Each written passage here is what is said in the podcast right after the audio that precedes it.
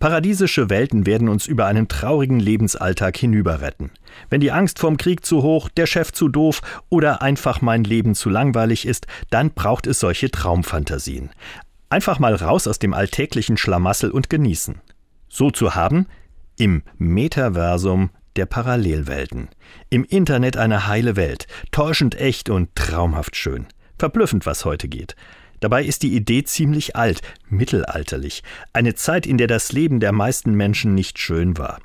Da ist die Vorstellung von einem Paradies im Jenseits ein verlockender Gedanke, ausgemalt in schönsten Traumfarben, ganz leicht erreichbar, irgendwann nach dem Tod. Halt noch ein bisschen durch in dieser sinnlosen, elenden Welt, dann kommst du dahin.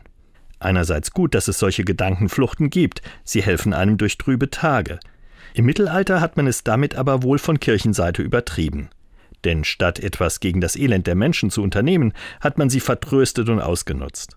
Am Ende haben viele das als Betrug entlarvt, als Mittel, sie klein und dumm zu halten. Das kann natürlich auch mit dem Metaversum passieren. Der Mensch geparkt in einem Paralleluniversum als Spielball in einem virtuellen Leben. Vielleicht gelingt es ja, die neuen Welten zu nutzen, ohne sich ihnen auszuliefern, um bei allen Verlockungen und Vertröstungen am Ende seine eigene Freiheit zu bewahren.